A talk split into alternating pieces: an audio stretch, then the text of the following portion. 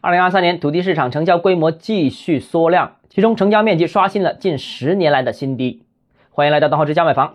那重点城市实际土地供应完成率只有百分之四十六，较二零二二年下降了百分之十，远低于疫情前的水平。全国三百个城市土地成交建面十三点三亿平方米，较二零二二年下降了百分之二十一。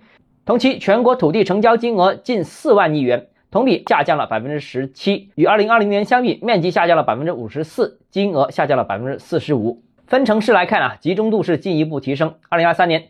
Top 二十城市成交金额占比为百分之四十九，较二零二二年提升了一个百分点。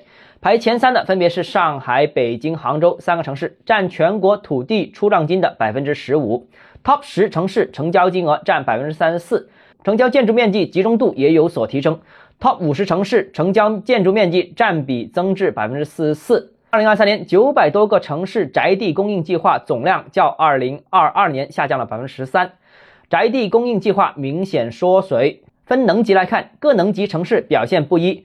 除了一线和四线城市小幅上涨之外，二三线城市同比减幅均在百分之二十以上。尤其二线城市啊，同比降幅达到了百分之二十七。实际成交情况看，一二线城市土地成交规模仍处于低位。二零二三年全国平均工地完成率仅为百分之四十六，较二零二二年下降了百分之十，远低于疫情前的水平。